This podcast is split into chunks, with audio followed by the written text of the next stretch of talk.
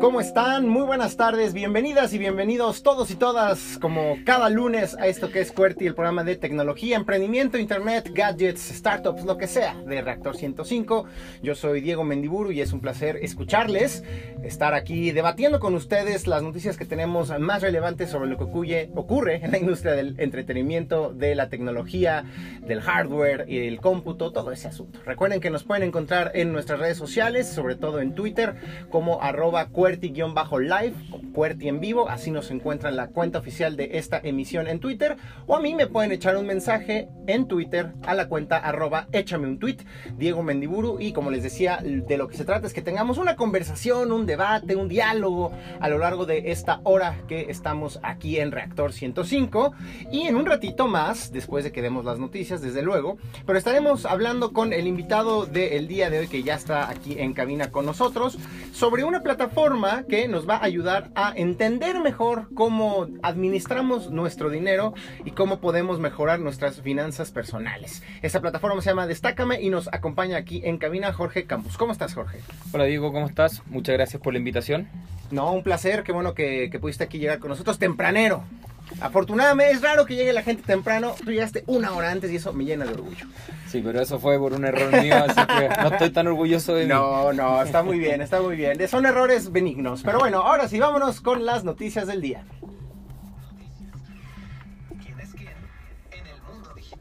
Bueno, ¿quién es quién en el mundo digital? Pues ahorita les vamos a decir quiénes son las empresas que están innovando, haciendo mucho ruido a nivel internacional, no solo en los Estados Unidos, en lo relacionado con pues, eh, los avances tecnológicos. Primero, eh, me encantaría ponerle las este, golondrinas ahorita, si pudiera, a nuestro compadre Jonathan Ive, el famoso diseñador en jefe durante muchos años de Apple. Esta empresa, como seguramente tú reconocerás también, eh, Jorge, pues que se ha distinguido mucho Apple por pues, los diseños de sus equipos que en general tiene, hay una percepción, eh, yo creo que nadie se atrevería a decir eh, que estoy equivocado, de que los productos Apple son muy bonitos, están muy bien diseñados, son muy atractivos, son muy de vanguardia. ¿Te acuerdas mucho? Yo me acuerdo mucho de esta iMac que parecía como una lámpara que tenía mucha personalidad, que desgraciadamente fue una, eh, tuvo una, vida breve. Rápidamente cambiaron el modelo por el que ahora eh, el formato que nos parece más común de computadoras iMac, ¿no? Que es esta gran pantalla con un eh, pequeño soporte inferior y ya muy minimalista. Pero pues sí, todos los, diseños de, Apple han sido icónicos. Por supuesto, la primera Macintosh que tenía como en un mismo gabinete lo que conocíamos como el CPU, que en realidad es el gabinete y el monitor, ¿no? Como ya después lo volvieron a hacer las iMacs cuando reaparecieron al mercado. El primer iPod también fue muy icónico, la famosa click wheel del iPod, ¿no? Que era esta como ruedita táctil que nos permitía navegar entre las canciones que teníamos en nuestro dispositivo. Y bueno, por supuesto, los iPhone, que son referencia de diseño en el mundo de los teléfonos móviles. Bueno, Jonathan Ive había anunciado ya desde hace varios meses que iba a dejar Apple para formar su propia agencia de diseño, que le iba a seguir trabajando a Apple y efectivamente esta semana se concretó su salida, como nos dimos cuenta, porque ya de plano lo borraron de la página de liderazgo de Apple, ya no está en las fotitos de los directores de la empresa, con lo cual se marca ya total y absolutamente el fin de una época. Eh, Jonathan era muy cercano a Steve Jobs, ¿no? Entonces por ahí quienes, hay quienes hacen esta interpretación, pues de que se acaba una época ahora sí, ya, ya, queda poco de lo que era Apple en los tiempos en los que Steve Jobs había regresado y había revolucionado sus procesos para volverla a colocar como líder de la industria de la tecnología.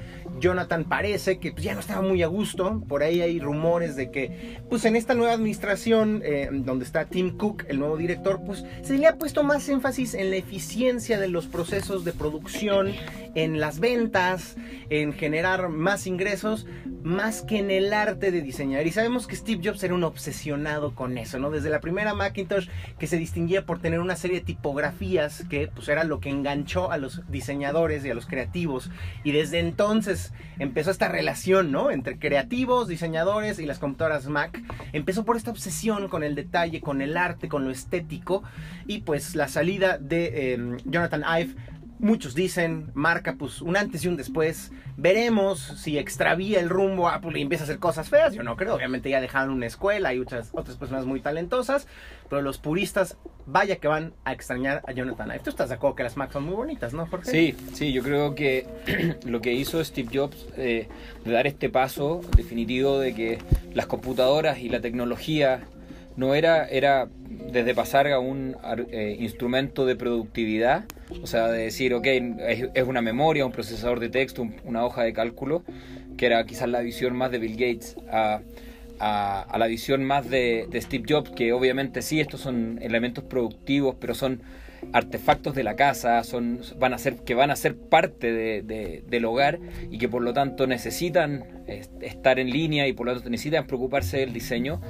Yo creo que esa visión que tuvo Steve Jobs fue, fue súper, súper acertada y que claramente después de la segunda vuelta que tuvo eh, Steve Jobs en los 2000, con la salida, con la entrada de, bueno, los IMAX cases de colores, que fue como el, el primer gran objeto de diseño de, de, la nueva de la nueva era de, Steve Jobs. Y de este equipo con Jonathan exactamente eh, claro eso eso eso, eso es súper revolucionario esa visión que tenía Steve Jobs y, creo que es parte también de la huella que dejó Steve Jobs y, yo no sé si marca un antes y un después la salida de él porque sí yo creo que estoy de acuerdo con lo que dices tú de que al final hay una cultura en Apple de hacer las cosas. Eh, yo creo que eh, yo sin conocer el, detalle ni lo que pasó con él, no tengo idea, de hecho me acabo de enterar, pero también creo que esto debe ser una cosa que está súper presente en la cultura de, de, Apple, que las cosas tienen que estar bien hechas. Yo me acuerdo haber leído ahí que Steve Jobs estaba obsesionado porque los diseños de los chips tenían que ser, eh, que estar bien hechos, o sea, tenía que ser bonito, digamos. A nadie, a quién se le ocurre preocuparse por lo que haya dentro de la máquina. La tarjeta de circuitos, que es alguien que, algo que nadie ve. Pero a este tipo le interesaba que estuviera, que, tuviera una coherencia estética. Eh, y yo creo que eso es parte de la cultura eh, de Apple y, por lo tanto la salida de él, yo tiendo a pensar que no va a ser un, un gran eh, un gran dolor porque al final, como decías tú, tiene que haber mucha gente talentosa y esto es parte de, primero es parte de la propuesta de valor de, de Apple. O sea, uno paga no sé cuánto más por, por estos iPhone porque son iPhone y, mucho de eso viene por el diseño. Entonces, pero bueno, habrá que ver. Ojalá que no, ojalá que no se le. Tú eres maquero, se ve que te gustan los productos de Apple. Tienes un iPhone y tienes más cosas de Apple. Sí, tengo varias cosas, pero no, pero ocupo, ocupo PC. Ándale, traidor, traicionero. No, fíjate que yo soy siempre de, Android y de PC, pero entiendo la fascinación que muchas personas tienen por la marca porque le das el clavo. Es un tema de cultura de la empresa. No solo es el, dispositivo por el dispositivo, las ventas por las ventas, hay una cultura detrás de eh, Apple y los productos que ha hecho. Ahora, yo, yo he tenido varios celulares, eh, desde el primer iPhone hasta, el, hasta el 3, hasta el 4 seguido, eh, y, después me cambié a, Android y tuve un, Samsung bien bueno y un o, que competía con el iPhone en su momento y un después un Sony y la verdad en mi opinión eh, lo que había adentro no me gustó mucho, eh, desde el punto de vista del hardware. Eh, y por eso que me volví al, iPhone, porque me, gusta esta visión de que, el, de que el software está integrado, está muy bien integrado con el hardware y creo que tiene mayores rendimientos. No, es totalmente cierto. En gusto mm. se rompen géneros y sí también ha evolucionado mucho la plataforma Android en los últimos tiempos. Y bueno, ahora ya tenemos dispositivos hechos por el mismo Google, los famosos Pixel. Pero bueno, pues ya veremos cómo, cómo, cómo en los mercados, ya, ya era una noticia que ya se veía venir. Entonces yo creo que no va a afectar mucho efectivamente a la gente de Apple, pero pues ya saben, los que siempre ven atrás y dicen los mejores tiempos eran aquellos, seguramente extrañarán a Jonathan Oigan, y hablando de diseño disruptivo, volvemos a hablar de lo que yo creo que va a ser el vehículo, y esa es la genialidad de Elon Musk. El vehículo del que más vamos a estar hablando durante un par de años, su, como yo le llamo, la Cybertruck, el Cybertruck de Elon Musk. ¿Te gusta, Jorge? Sé honesto, sé honesto. No mucho. No, Es, es, difícil de digerir. Sí, fue difícil, es difícil digerirlo. Es difícil digerirlo. Pero, pero ¿sabes para quién no fue difícil eh, digerirlo? Para el alcalde, un alcalde de San Luis Potosí, del municipio de Ciudad Valles, tuvo una táctica de marketing de el nivel de Elon Musk. La verdad es que yo esta, esta, esta, noticia la podemos dar de broma y de risa y decir, ay, solo en México pasan estas cosas. O lo podemos ver como una táctica de marketing político genial para este compadre. Digo, tú no, no, no sé qué tan familiarizado estés con lo que sucede en el municipio de Ciudad Valle, San Luis Potosí. Pero seguramente saliendo de esta cabina vas a buscar dónde está Ciudad Valles y dónde está este alcalde Adrián Esper Cárdenas, que tuvo la genialidad de reservar 15 camiones Tesla Cybertruck y de hacer una conferencia de prensa porque sabía que aquí vamos a estar sus amigos de los medios de comunicación, grandes diarios mexicanos, mexicanos como el Universal, Aristegui Noticias, eh, Cuerti, todos los gigantes que somos de los medios, hablando de este compadre que pues sí, eh, de su bolsillo, dice, sacó 30 mil pesos para reservar estas camionetas. Ahora, muchos de ustedes estarán preguntando, oye, pero esas camionetas no valen este 2 mil pesos. No, efectivamente, el proceso de reserva vale 2 mil pesos eh, y lo que le garantiza a las personas es que van a hacer, eh, entran en una lista de espera para dentro de dos años que estén disponibles ya ahora sí las camionetas puedan eh, efectivamente decir la voy a pagar y aquí está el, costo completo de la, del vehículo. Entonces, eh, el compadre, y además son reembolsables, entonces pues es su dinero, no hizo la reserva con dinero público, entonces no podemos criticarlo por mal uso de recursos públicos de nuestros impuestos, no, es su lana, se la pueden regresar si se arrepiente, si no gana la reelección que le podría tocar, no lo sé, no importa, no pierde su dinerito y ya todo México conoció el nombre de este alcalde, el nombre de su municipio. Aparte, hicieron un, un, render, como se le dice, una edición fotográfica de cómo se vería una camioneta Cybertruck con toques morados circulando por las calles de Ciudad Valles en San Luis Potosí. Y es una cosa estremecedora, por decirlo menos. Genial, genial. Esta, esta, esta táctica de marketing digna de lo que haría el propio Elon Musk, que vaya que le sabe eso del marketing, ¿no? Con un tweet, todo el mundo está hablando de lo que hace. Pero bueno. Sí, ahí, hay que felicitar al, que le maneja las redes sociales, a ese alcalde, porque sí, sí lo hizo bien. Un genio la gente de comunicación. Oigan, pues entremos a cuestiones ya más, ahora sí, futuristas de inteligencia artificial, realidad virtual, reconocimiento facial, de esas cosas que nos apasionan. Empecemos por las cosas chidas y ya luego entramos al lado oscuro. De entrada, se viene una avalancha, una luz de, dispositivos inteligentes en el hogar. Sabemos que hay varias empresas, Google, Amazon principalmente, por ahí, que hay algunos intentos de Apple de meterse al tema del Internet de las cosas y más específicamente los hogares inteligentes, ¿no? Tú, Jorge, tienes eh, dispositivos inteligentes en tu casa, bueno, las famosas bocinas inteligentes, pero ahora ya hay hasta lavadoras y refrigeradores con Internet. ¿Tienes algo así curioso? Sí, he estado trabajando, o sea, tratando de armar mi casa ah, robótica, entre comillas, porque suena, suena un, poco, un poco amplio el, el, eh, el nombre. Pero sí me he ido comprando una bocina eh, Alexa. Ajá. Y, más que la bocina en, sí es poderla conectar con otros dispositivos, como los, los enchufes para, para controlar la corriente y los interruptores para prender y apagar la luz. El interruptor no lo pude, no lo pude instalar porque funciona un poco diferente la electricidad acá que en, Chile, de donde yo vengo.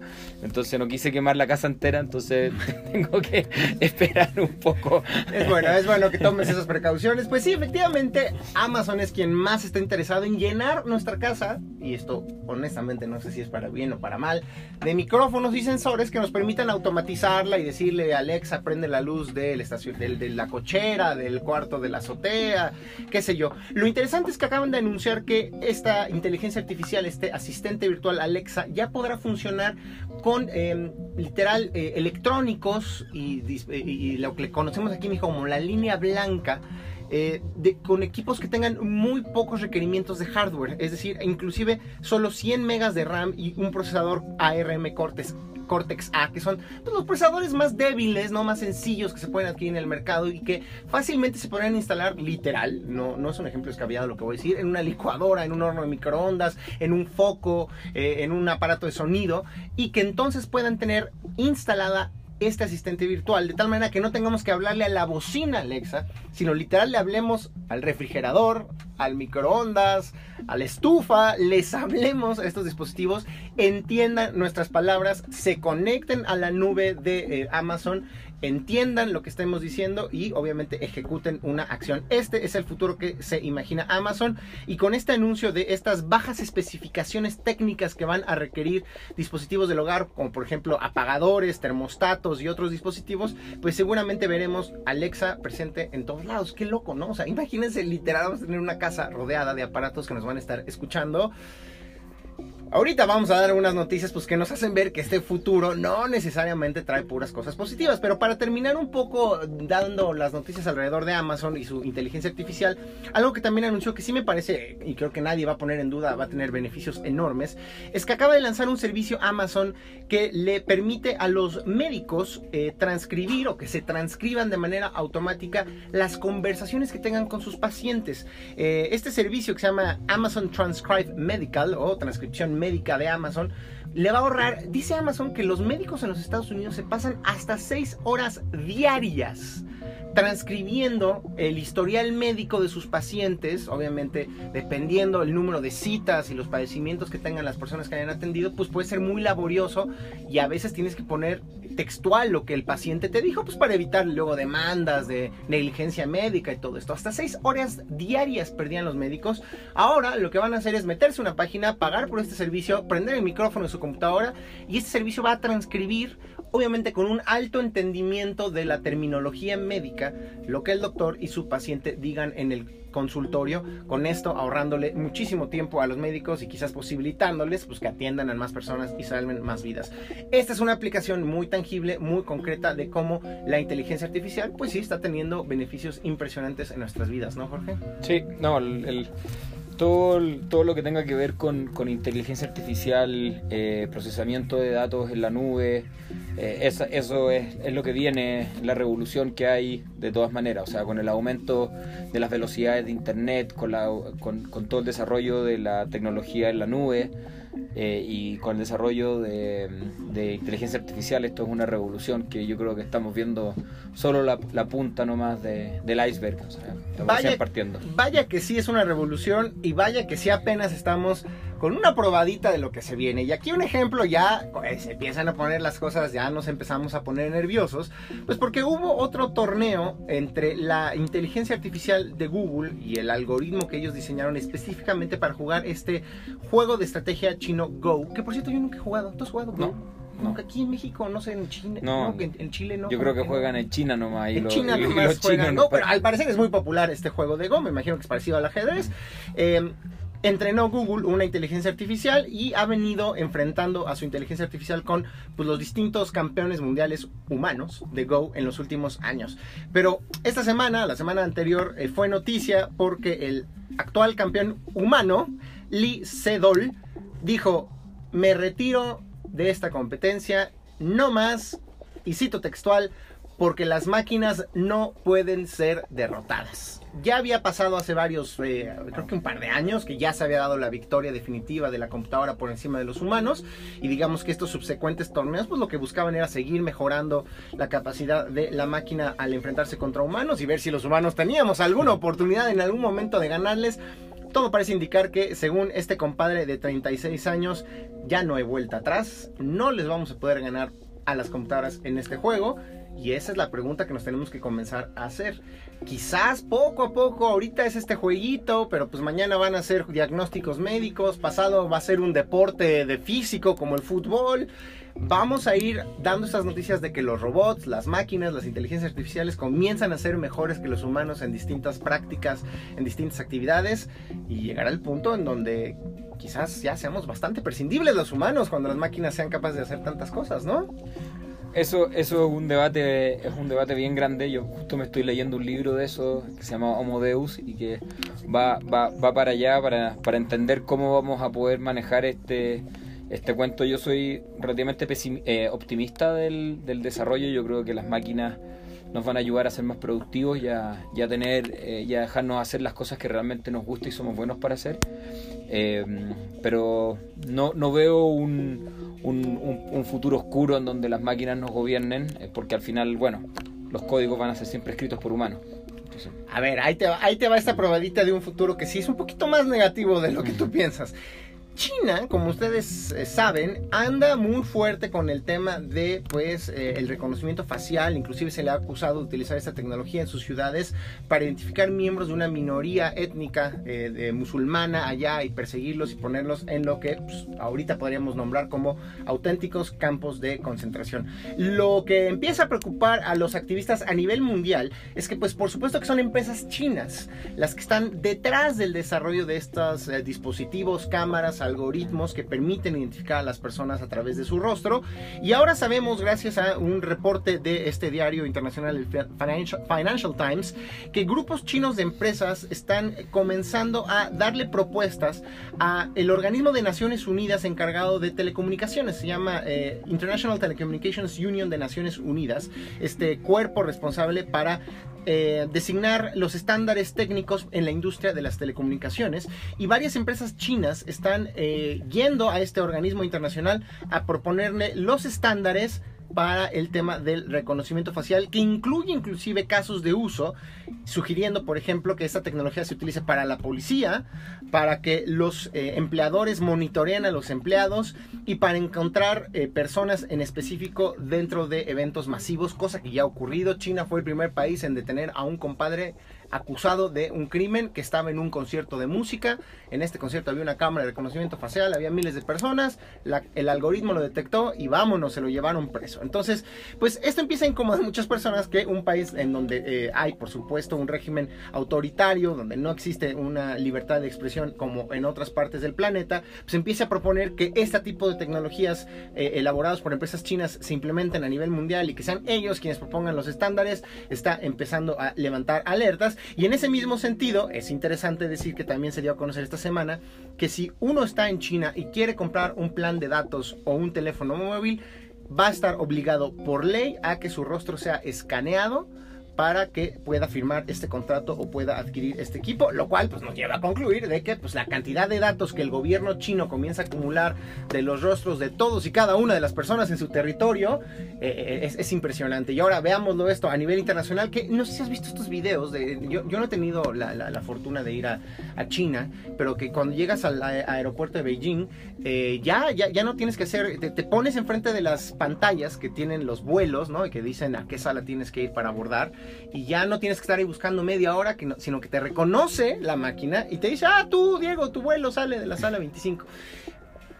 Y da, está padrísimo, porque sí, qué flojera estar ahí media hora buscando tu vuelo, pero también da un poco de miedo, ¿no? Que ya a nivel internacional esta tecnología se adopte y que venga de un país como China, pues estos estándares de uso. Eh, ya veremos cómo se van desarrollando estas cosas a lo largo del tiempo. Em, Aquí, aquí, aquí como que todavía estamos en, pañales, afortunadamente, ¿no? En la Ciudad de México se empiezan a instalar cámaras y se empieza a sugerir que podrían tener el tema de reconocimiento facial, pero no hay todavía la conversación y creo que estas noticias, estos ejemplos internacionales pueden sentar las bases de lo que puede suceder en, América Latina. Y, bueno, las protestas de Hong Kong justamente nos hacen ver el lado oscuro de esta tecnología, ¿no? Que se están utilizando para perseguir a disidentes políticos. Sí, ahora yo creo que uno tiene que distinguir entre si estos, estos problemas de la tecnología o problema de los, del, del, gobierno. Eh, o sea, la tecnología en sí no es mala, la tecnología es buena porque al final, de otro, por otro lado, si uno dice, bueno, en ese mismo concierto resulta que descubrieron un violador o un no sé qué, vamos a estar todos felices de que lo hayan, que lo hayan metido, que lo hayan metido preso. Ahora, claro, si es un disidente y se usa o para minorías, eh, para minorías religiosas, obviamente que eh, que, yo estoy absolutamente en, desacuerdo. Eh, ahora, insisto, el problema no es la, culpa no es de la tecnología, sino que el del, que hace el uso de la tecnología. Eh, ahora en México estoy un poco más tranquilo porque teniendo la experiencia internacional de que hemos visto regulaciones de protección de datos personales en diferentes países, creemos que la mexicana es, de las más fuertes y, que la que más resguarda los derechos de los usuarios y la que es más clara y más fuerte. Entonces, eh, sí, efectivamente, nosotros, por ejemplo, hemos visto harto porque nosotros nos dedicamos mucho a los temas financieros y mm. al scoring, al scoring alternativo en temas financieros y efectivamente el gobierno chino tiene un, proyecto hace mucho tiempo de hacer scoring, ah, no solamente financiero, sino que de todo. O sea, que a los ciudadanos les pongan calificaciones. Por todos, claro. Entonces, en la medida de que uno es un mejor ciudadano, de acuerdo a quién sabe quién, digamos, porque ese es de un gobierno como centralizar, si ese es el problema, eh, esta persona va a poder tener acceso a más o, menos beneficio. Eso para mí, la verdad que yo estoy absolutamente en desacuerdo, o sea, no podemos estar espiando porque las personas tienen diferentes incentivos, entonces ahí ya viene una discusión más filosófica de por qué alguien alguien, un ente central va a ser capaz de moldearnos la vida como el comité central quiere que nosotros tengamos nuestra vida. En algunas cosas podrán tener razón, en otras no. Pero la verdad que por lo menos a mí me gusta decidir y, hacer lo que yo considere mejor. En, obviamente en un marco regulatorio Que hay, un capítulo de Black Mirror que justo trata de esto, ¿no? Donde es como una red social en donde te califica el gobierno y tus otras personas por tu historial crediticio, por cómo te comportas, por si llegas bien o tarde a una cita y eso empieza a tener efectos muy perversos. Eso, eso, eso, tiene efectos efectivamente muy, muy perversos. Oiga, y ya hablando de un descaro que es este, que este sí ya da risa, es un, descaro brutal, les veníamos narrando en episodios anteriores eh, de, esta, de este programa, pues todo el escándalo alrededor de esta eh, compañía israelí llamada NSO, que ha elaborado este famoso software espía Pegasus, que tuvo blancos aquí en nuestro país, periodistas como Carmen Aristegui, activistas de derechos humanos, eh, que fueron eh, espiados por este software malicioso que se instaló en sus teléfonos. Y la noticia más reciente es que Facebook demandó a esta empresa porque se sabe, Facebook encontró que utilizaron una vulnerabilidad de seguridad de WhatsApp que permitía instalar este software espía tan solo haciendo una llamada vía WhatsApp, que ni siquiera tenías que contestar. Solamente como que te entraba la llamada de WhatsApp, se abría esta vulnerabilidad en el software, te podrían inyectar este código malicioso y comenzarte a espiar. Entonces Facebook los demandó, se dio a conocer esta noticia a nivel mundial, muchos activistas en, una cosa sorprendente le aplaudieron y le dijeron gracias a Facebook, pero ahora resulta que estos empleados de NSO están indignados y están contrademandando a Facebook porque les bloqueó sus cuentas. Y dicen ellos que se sienten irónicamente invadidos en su privacidad porque Facebook eh, pues detectó que trabajaban para NSO y entonces decidió bloquear sus cuentas personales de la empresa. Lo cual pues, es un verdadero cinismo absoluto. Si tú te dedicas a crear software espía, te indignas porque Facebook te da de baja tu cuenta porque dices que te está espiando, oye, pues compadre, un poquito de congruencia, pero ya ven, en estos tiempos estamos rodeados de cínicos. Y ya para terminar con una última nota, ¿tú tienes un visor de realidad virtual, querido Jorge? No, no, no tengo. No, te interesa, no te llama la atención. Lo, he probado varias veces y me parecen súper interesantes. Eh, de hecho, en, en Polanco, en el, en el centro comercial, en perdón, en, eh, en, ahí en Polanco hay un, hay un, hay un centro comercial que tienen... En Antara. Eh, no, no es Antara, es el de... Mm, eh, bueno, ahí, al lado. hay un, hay un como una especie de parque de diversiones virtual. Ah, que es súper interesante. O sea, me pareció la, la, la experiencia, me pareció... ¿Qué te gustó? Creo que, creo que todavía le falta un poco, pero me pareció una cosa increíble, o sea, increíble, increíble el, eh, cómo, cómo, cómo, va el desarrollo de la realidad virtual. ¿Sabes quiénes, quiénes al parecer comparten la opinión contigo de que es algo increíble la realidad virtual? Las vacas rusas. Porque resulta que, según medios, una granja allá en, en Rusia hizo un experimento para ver si la realidad virtual ayudaba a que las vacas mejoraran su ánimo y por lo tanto la producción de leche. Entonces les hicieron, les adaptaron unos visores de realidad virtual que situaban a los animales en una bella, frondosa y verde planicie en donde ellas pues se sentirían en, el, en su hábitat natural y no necesariamente atrapadas en una maldita granja, siendo explotadas este, para, nuestro, para que nosotros consumamos su leche. Y pues parece que el experimento tuvo éxito. Dicen quienes hicieron este experimento que en general se detectó que las vacas redujeron su ansiedad y elevaron sus sentimientos positivos en general yo, me, hago muchas preguntas alrededor de este experimento. Primero, ¿a quién fue el, que se le ocurrió hacer esta cosa? Segundo, ¿cómo mides el sentimiento y el estrés de las vacas? Y tercero, pues, si no es que este experimento más, bien dice mucho de, los trastornados que estamos los humanos, de los crueles que somos y de nuestros hábitos de consumo hoy en día en los que le tenemos que poner ahí un visor de realidad virtual a una vaca, me parece medio cruel en realidad. Sin embargo, pues aquí vemos una aplicación más de la tecnología en nuestras vidas, ahora en el caso de la vida de las vacas. Con esto terminamos esta primera parte de QWERTY, el programa de tecnología de reactor, pero quédense después de la pausa de la media. Regresamos con la entrevista con Jorge Camus aquí en QWERTY. Escuchas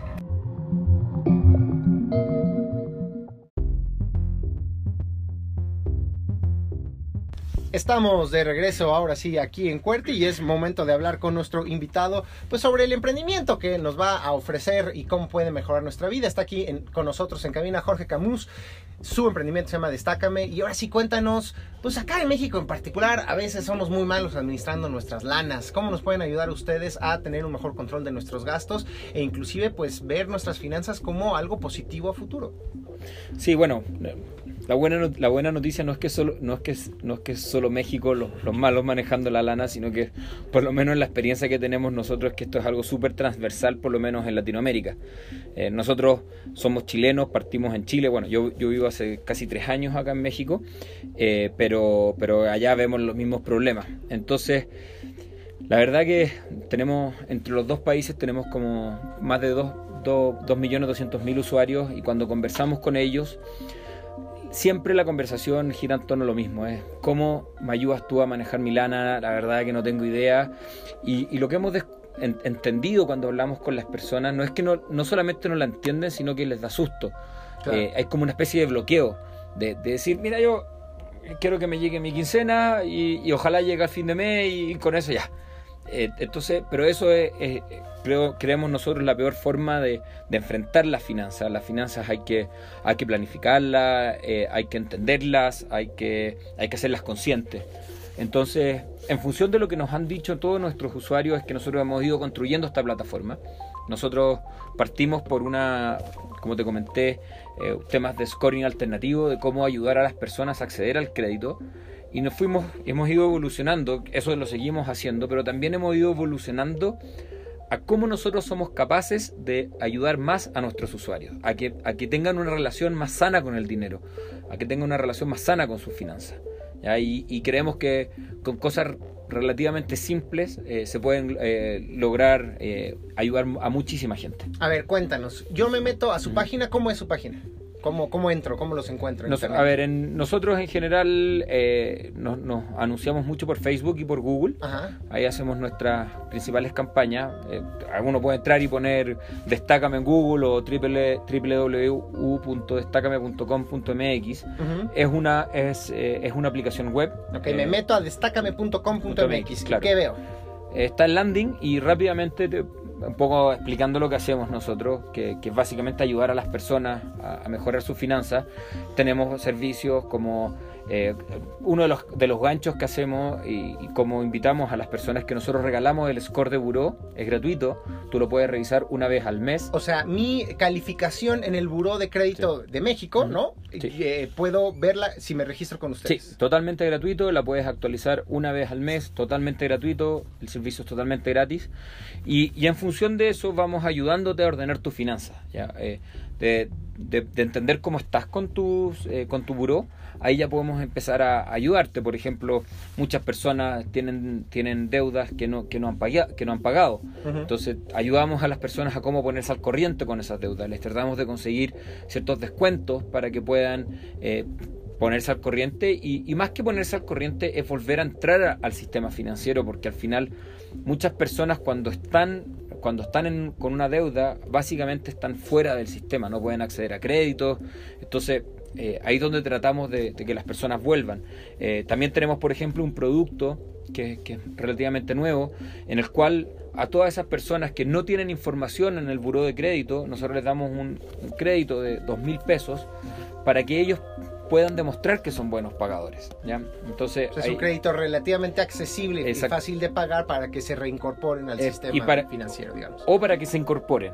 gente, está hecho principalmente para gente que no tiene eh, historial. Ya. Entonces, si tú no tienes historial y por lo tanto eres invisible a todas las instituciones, bueno, nosotros te damos este crédito si tú lo pagas bien durante cuatro o seis meses ya eres visible, y tienes un score y ya puedes empezar a, entrar al, sistema.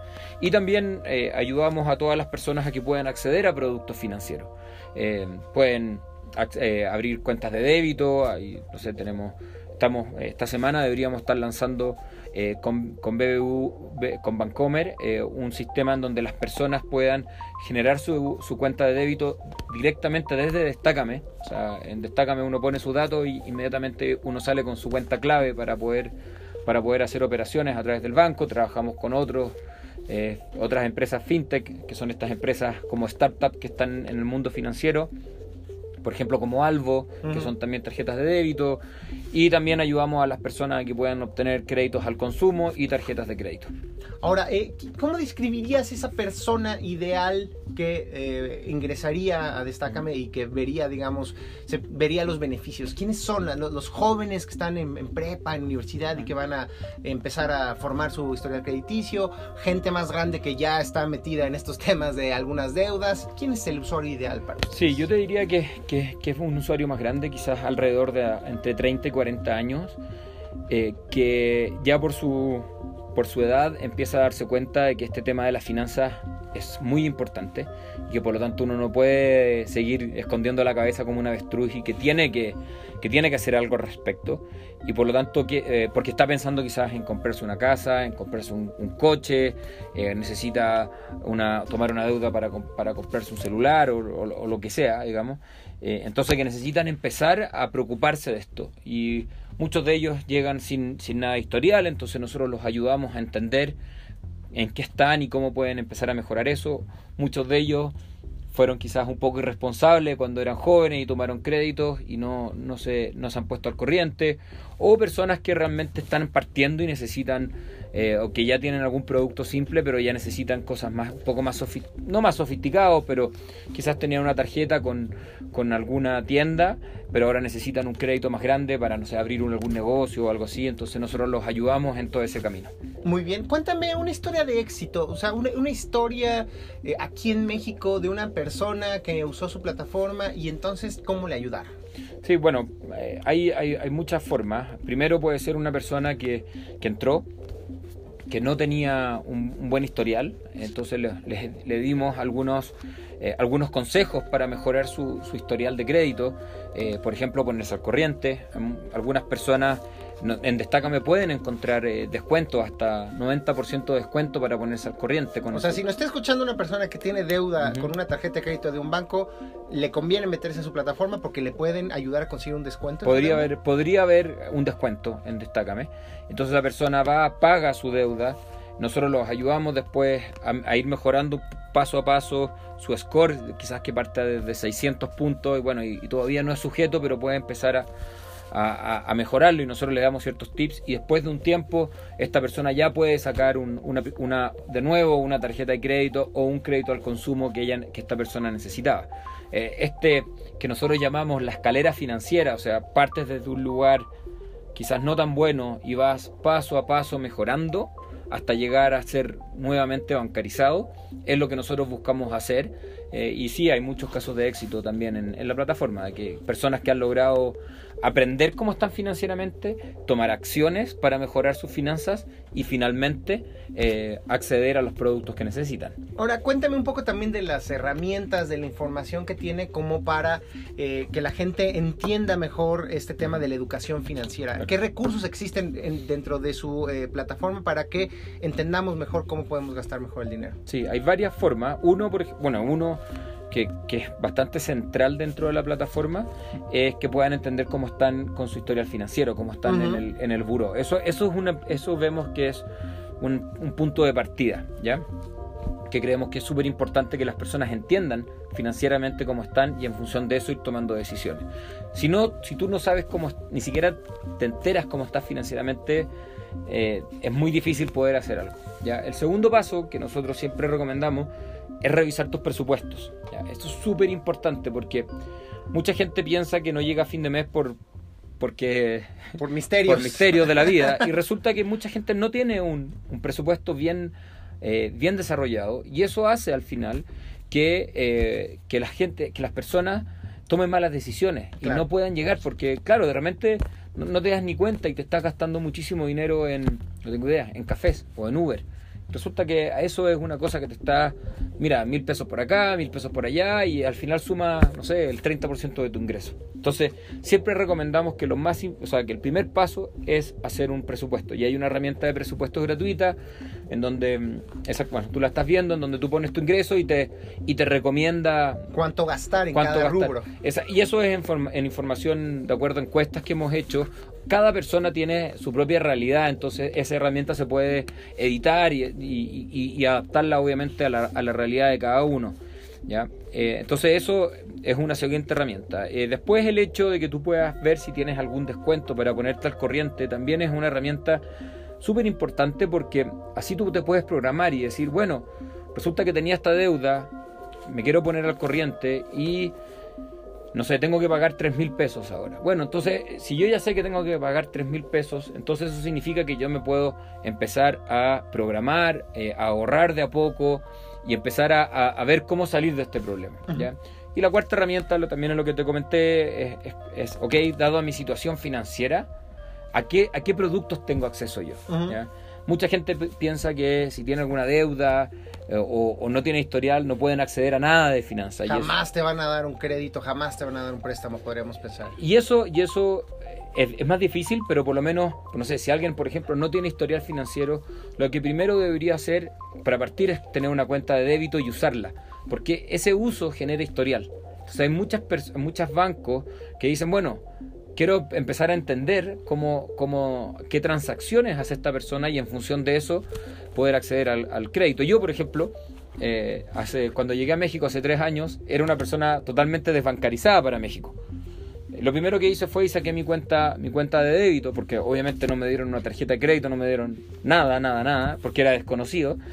Eh, y ahora sí, en mi, después de un, año me dieron una tarjeta de crédito con poquito cupo, después lo subí, eh, me subieron el cupo. El límite, el, Perdón, el límite, sí. Y, ahora, hace como dos semanas, abrí la app y tenía un crédito al consumo, me estaban ofreciendo un crédito al consumo. Entonces, mucha gente cree que el, mundo de las finanzas es de un día para otro. Y, y, esto lamentablemente no es así. Esto se trata de construir historial y de construir credibilidad. Como nosotros tenemos que creerle a las instituciones financieras y, vamos de a poco también, la institución financiera se va ganando nuestra confianza. Nosotros nos tenemos que ir ganando la confianza también de la institución. Y eso a Dios gracias hoy eh, está muy vinculado a los datos, a que las personas entiendan desde el punto de vista de los datos y no de cómo eres, de tu color de piel o tus creencias, sino que es más de los datos. Entonces, en la medida que nosotros podamos construir ese historial, eh, vamos a tener mucho más acceso a productos financieros. Ya, por último, una parte que, me gustaría que le explicara mejor a la audiencia es qué tanto se utiliza la tecnología para que las personas entiendan estos diagnósticos sobre su situación financiera. O sea, porque tú has dicho a lo largo de esta emisión, les ayudamos, pero para que la gente lo entienda mejor, es una atención personalizada, es un humano que nos habla por teléfono, son gráficas son, eh, que, están en la computadora, es un asistente virtual, ¿cómo se nos entrega la información? Sí, esto es totalmente en línea nosotros eh, es, todo automático, digamos. Entonces la persona entra eh, de manera muy fácil, ya obtiene su score de buró, entonces uno puede ver su calificación. Entonces esta calificación, eh, nosotros tenemos ciertas formas para, para, identificar los perfiles de cada uno, entonces en función de esos perfiles van, van unos, unos consejos que son obviamente eh, desarrollados en función de, bueno, esto usamos todas las, todas las herramientas tecnológicas que nos permite poder hacer el, eh, estos eh, recomendaciones lo más personalizado posible y en función de cada recomendación tratamos de que haya la mayor cantidad de acciones posible. O sea, si yo te digo, oye, mira, no tienes historial y es importante que lo construyas, ok, aquí tienes un producto que te ayuda para eso. Tienes una deuda impaga. Bueno, aquí hay una deuda, aquí hay un producto que te ayuda a ponerte al, corriente. Eh, podías acceder a créditos. Bueno, aquí hay créditos que ya. Entonces, súper, tratamos desde que la persona entra y no entiende nada, explicarle qué es lo que está, tomar acciones y después eh, poder eh, tener un resultado. Buenísimo. Ahora sí, para toda la gente que nos está escuchando, Jorge, ¿a dónde tienen que entrar? ¿Cómo los buscan? ¿Cómo los encuentran para entender mejor qué es Destácame? Sí, bueno, nosotros invitamos a, todas las personas, esto está hecho para todos los mexicanos. Eh, de toda la República, es totalmente gratis, que se, que se inscriban en, www, en www.destacame.com.mx. el proceso es súper simple, eh, tienen que rellenar lo, típico, nombre, dirección y, algunos datos muy básicos. Eh, no se preocupen eh, porque todos sus datos están súper resguardados. Para nosotros la ley de protección de datos personales es, lo más importante. Ningún dato entra ni sale de Destácame sin la autorización expresa a cada uno. Y ahí puedan ir conociendo cómo están sus finanzas y viendo cómo poder mejorarla y cómo estar cada día más mejor con las finanzas y poder así, creemos que las finanzas, tener finanzas eh, ordenadas, al final lo que nos permite es construir nuestros, eh, es alcanzar nuestros sueños. Correcto. entonces, los invitamos a dar el primer paso, a que conozcan la plataforma, a que conozcan sus propias finanzas, se eduquen y en función de eso puedan ir eh, dando los pasos para alcanzar los sueños que cada uno tiene. Buenísimo, querido Jorge. Gracias por habernos acompañado y explicarnos un poco más de su emprendimiento, pero no te vayas porque vamos a nuestra última sección que es la de recomendaciones.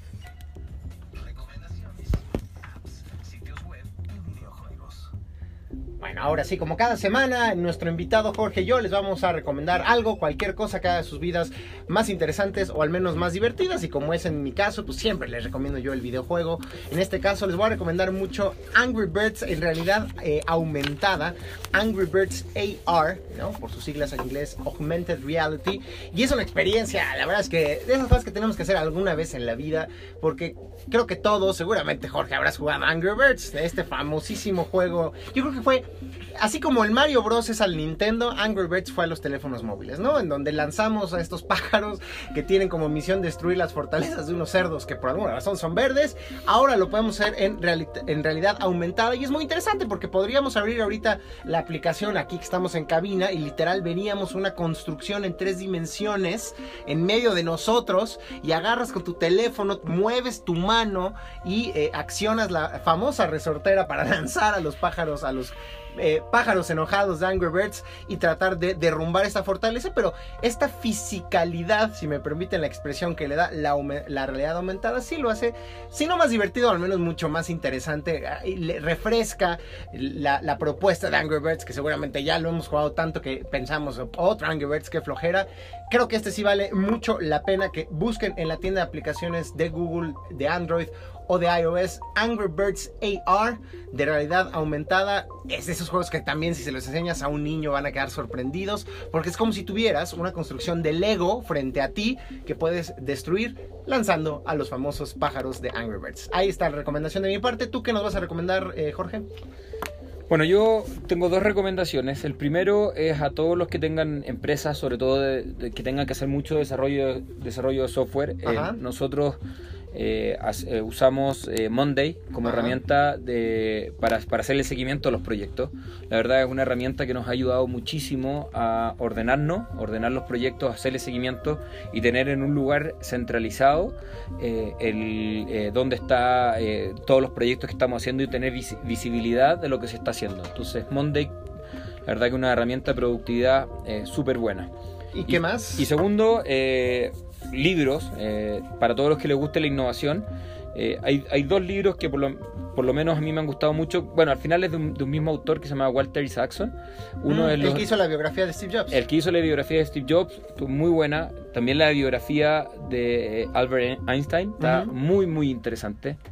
Eh, creo que esta, y, y, el, y, el, y el libro creo que también que a mí me sirvió más y me, interesó más es uno que se llama Los Innovadores, que básicamente el libro trata de entender cómo, cómo llegamos desde, no sé, eh, la máquina a vapor hasta un teléfono inteligente. es, un, es, un, es algo más o menos largo el camino, entonces súper interesante porque al final lo que estos libros, estos tres libros tratan de meterse, es, es meterse en la cabeza de los innovadores. ¿Cómo piensa un innovador? ¿Qué, ¿Cuáles son los procesos ¿Qué características ¿Qué características tiene? Y, cómo es la forma de ir innovando? Porque muchas veces uno piensa que estas cosas es como de un día para otro salió el teléfono. Y, y estos son etapas, uno tras otro.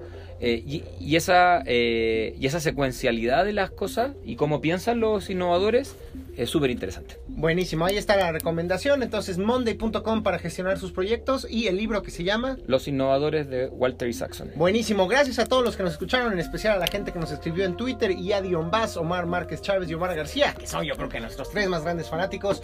Gracias por habernos acompañado. Este fue QWERTY, el programa de tecnología de Reactor 105. Nos escuchamos el próximo lunes a las 3 de la tarde. Bendiciones.